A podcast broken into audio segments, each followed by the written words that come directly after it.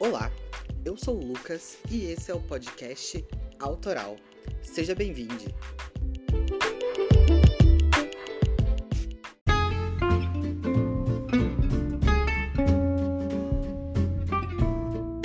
E aí, bebês, tudo bom? Hoje a gente vai falar sobre uma coisa muito pertinente na minha vida, que é morar sozinho. Isso mesmo, porque, gente, um aluguel para um jovem de 26 anos custa mais de 300 reais. Meu Deus, porque tudo é um perrengue, tudo é muito caro. Meu Deus do céu, meu Deus do céu. Se você é jovenzinho, tá pensando em entrar na faculdade, tá querendo fazer aquela tour de morar em outra cidade, porque não aguenta mais os pais e essas coisas, segura aí, fica mais um pouco no podcast que você vai ver umas dicas que você vai ficar, caraca, pode crer, vou começar agora a fazer esse corre. E uma coisa para deixar claro já, você vai ter que fazer tudo sozinho, ninguém vai fazer nada por você. Então vamos para a primeira dica. Aprenda a cozinhar. Um arroz é uma coisa super fácil ali, ó. Você lava o arroz ali para deixar ele mais soltinho, coloca água para ferver, aí coloca na panela para fritar o arroz assim, quando ele estiver cru, coloca água uns dois, três dedos acima da quantidade de arroz que você colocou e espera ele cozinhar. Quando secou a água, o arroz está pronto. Tempera do jeito que você quiser e é isso, super fácil. Olha isso, tem que aprender. Feijão já é uma coisa mais complexa. E é uma coisa que não é todo mundo que gosta também. Mas tem aquele rolê da panela de pressão, que é aquele medo, aquele terror de todo brasileiro, que é estourar a panela de pressão. Então, feijão é uma coisa para um próximo podcast aí, eu passo a receita mais pra frente. Mas sabendo fazer um arroz, você vai ali, frita alguma coisinha, frita um legume, frita uma verdura ali, num, num gratinado, faz um franguinho ali grelhado e já tá feita uma refeição. Você vai conseguir sobreviver gastando pouco, né? E sendo saudável, não comendo só o miojão, né? Porque, meninas e meninos, quando eu morei sozinha a primeira vez, eu só comia miojo. Eu não sabia fazer nada. Porque eu não colava na minha mãe. Eu não colava na minha mãe para aprender como fazer as coisas. Eu fui começar a aprender quando eu já morava fora e falava: Mãe, caralho, mãe, eu estou sem comer aqui. E ela falava: Calma, Lucas, vamos lá, vamos fazer um arroz. E desde 2003 eu moro sozinho. Então eu avancei um pouquinho na culinária, mas nem tanto. Agora meus pratos principais são estrogonofe de frango e macarrão com alguma coisa, sabe? Eu sou uma pessoa prática, não gosto de perder muito tempo, então eu faço coisa mais rápida ali, ó. Papum, já fiz. E eu tenho um pouco de paladar infantil, não como muitas coisas. Então, o estrogonofe e o macarrão, ó, pitel.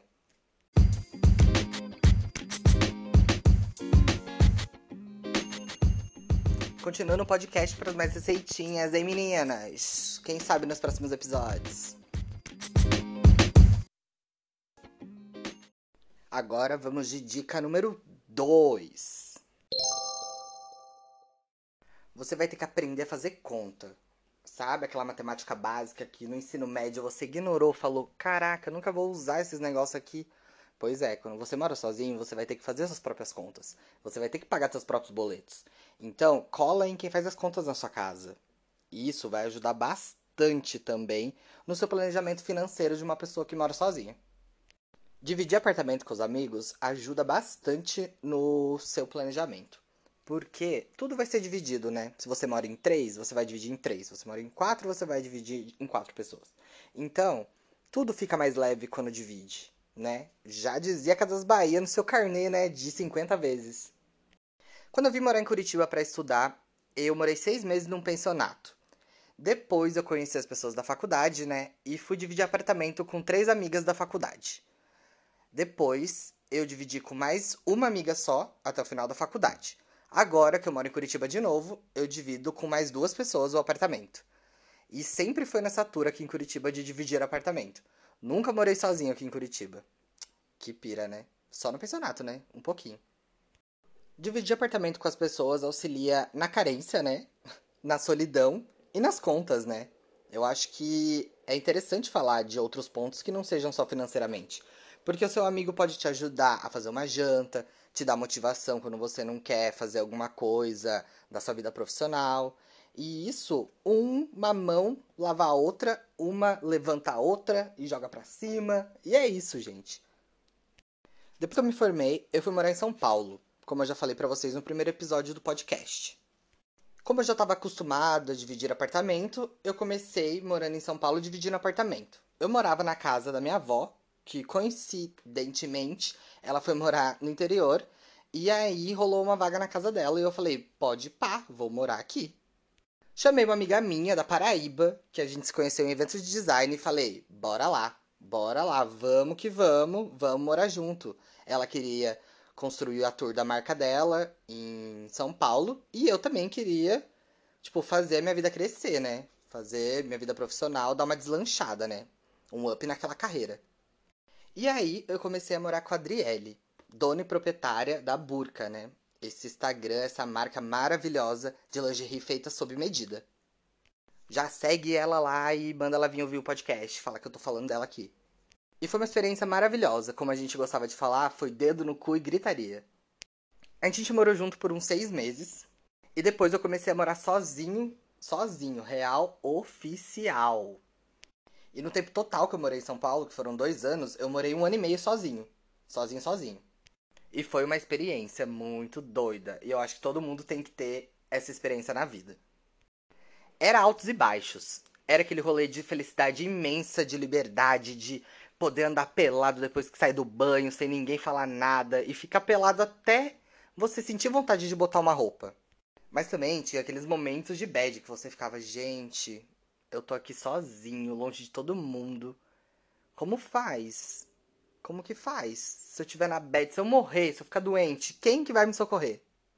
E é aí que eu vou contar uma história para vocês que aconteceu quando eu morava lá em São Paulo e foi um dos estopins que fizeram eu mudar de São Paulo para Curitiba, mudar de São Paulo para Palmital, que não dava mais para eu morar sozinho.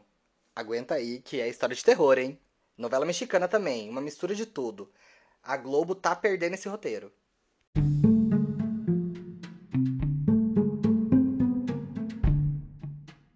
Estava eu numa noite de véspera de feriado, aproveitando, tirando uma panca, né? Porque era feriado, no outro dia eu não ia trabalhar. Comprei um vinho, falei, vou ficar de boa aqui em casa, tomando meu vinho. Tomei o vinho, fui dormir umas duas horas da manhã, doida, bêbada, mas bêbada, que eu deitei capotei. Só que lá na minha casa ela era um sobradinho. Embaixo era uma clínica de fisioterapia no fundo era outra casa e a minha casa era em cima da clínica de fisioterapia. Então, ela ficava meio que no segundo andar, primeiro. E aí tinha um telhado imenso na frente, que ficavam muitos gatos lá e copulando. Pensa na barulheira que era esses gatos quando eles estavam no cio. Parece que alinhava todos os ciclos e ficava uma putaria lá em cima daquele telhado. E os gatos tinham uma convivência comigo ali. Eles sempre iam perto da janela, eu fazia carinho neles. Tinha um que chamava Guache, que eu amava, porque ele parecia um guaxinim. Aí eu dei o nome dele de Guache. e aí eles sempre estavam ali, né? Eles sempre entravam e saíam da minha casa sem eu nem saber. E nesse dia, quando eu tava dormindo, eu ouvi um barulho. E eu falei, ah, um gato deve ter esbarrado na louça que eu deixei para lavar. E tudo bem, né? Tudo certo. Vou lá na cozinha espantar ele tranquilamente.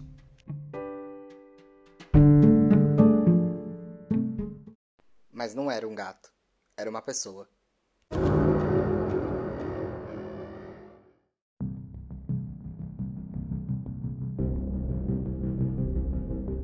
Naquele momento, no meu cu não passava nem Wi-Fi.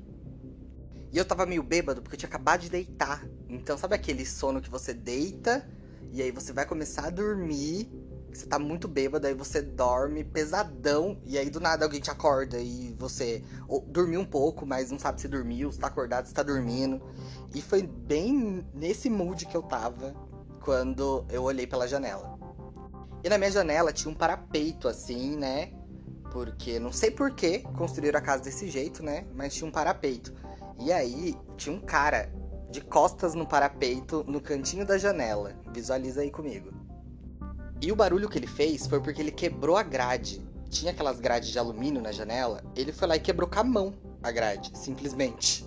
E esse barulho foi a grade caindo, tipo, o pedacinho da grade caindo.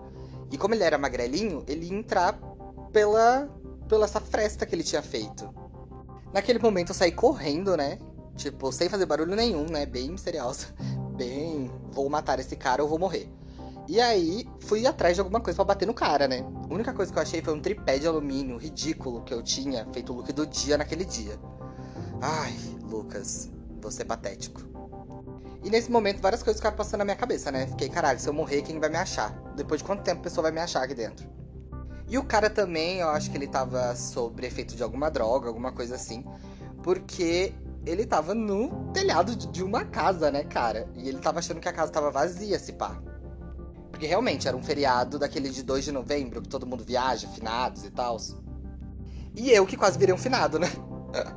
ai, ai, chacota. E nisso, eu, olhando ao longe, né, acendi uma luz para não assustar o cara, né? Porque se assustasse ele, talvez ele fizesse alguma coisa comigo. E eu fiquei lá no escuro olhando ver o que ele tava fazendo, né? Só atento que se ele entrasse, eu ia sentar o tripé na cara dele. E a pessoa inteligente foi entrar de costas ele sentou na janela e colocou as costas para mim, assim, né? Da minha direção e a cabeça dele tava para fora. Então ele tava, tipo, todo encolhidinho, assim, tipo um bebezinho em posição fetal, dentro do buraco que ele tinha feito.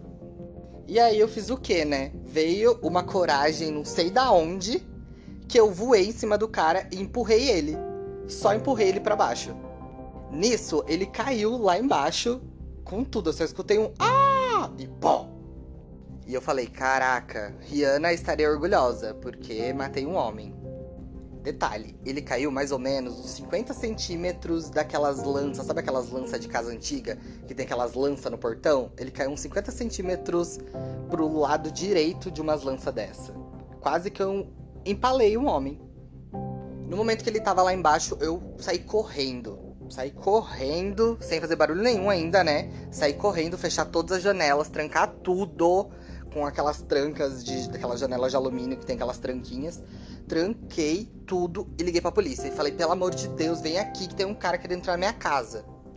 Nisso, passaram, sei lá, cinco minutos. Nesses cinco minutos, o cara subiu de novo. O cara subiu de novo no telhado, mas ele subiu no telhado da outra casa. E eu acho que ele tava tentando fugir, não entrar. Porque eu acho que ele, ca... ele acha que ele caiu e nem viu o que aconteceu, né? Ele só caiu, só capotou.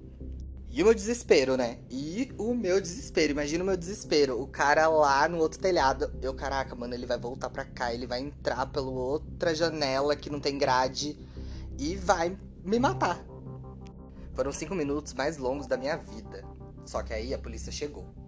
Nisso que a polícia chegou, eles começaram a tocar sirene. E eu, caraca, mano, eu não vou abrir. Porque se eu abrir, vai que o cara tá aqui na minha cara, ele me dá um tiro. E a polícia vai ver eu morrer.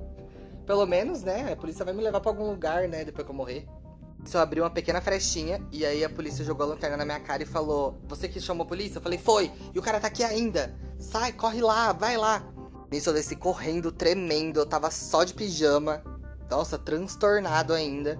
E a polícia entrou, que nem naqueles filmes de SWAT, assim, entrou, começou a, a subir o um muro, começaram a pular dentro da casa dos outros uns 15 policiais, cara. Eu nunca vi tanto policial na minha vida, assim.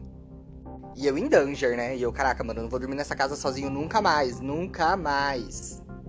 E a polícia não conseguiu pegar esse cara. Então pensa no choque que eu fiquei depois uns dias. Eu fiquei, caraca, mano, se ele voltar, se ele lembrar que eu quase matei ele, ele voltar pra buscar o tênis, porque ele deixou um tênis e uma poça de sangue no chão. Quem me acompanha já olhou essa tour lá no Twitter, que eu postei quando aconteceu, eu já postei no Twitter, né? E no Facebook para todo mundo ver que eu quase morri. Foi uma experiência de quase morte.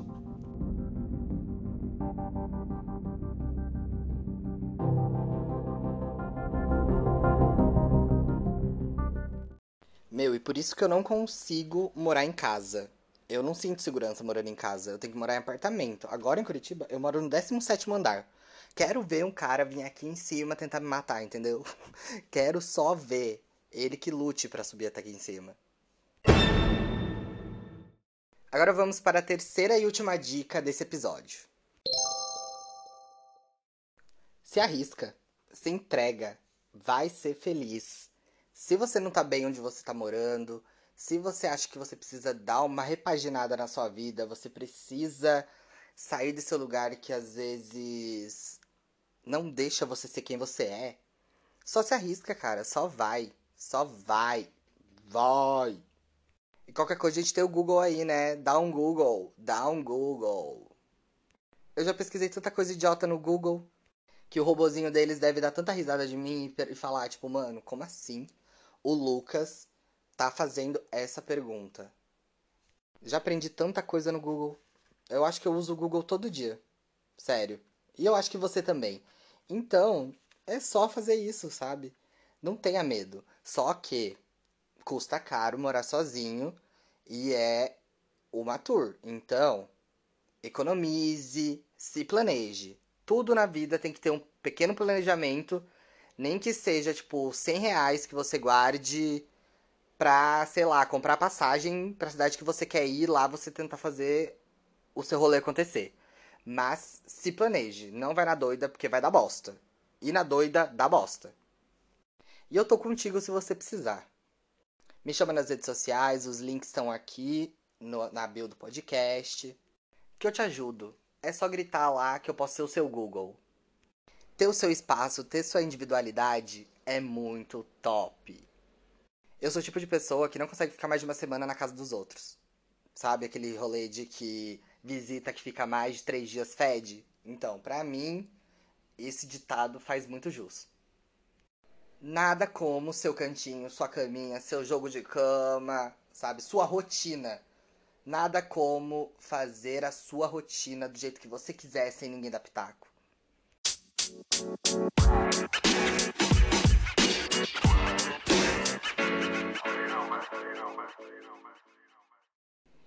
E o episódio chegou ao fim.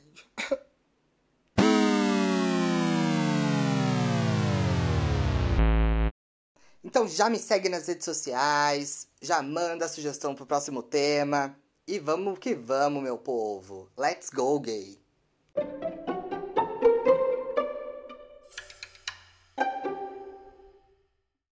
Ah, não esquece de compartilhar com todo mundo.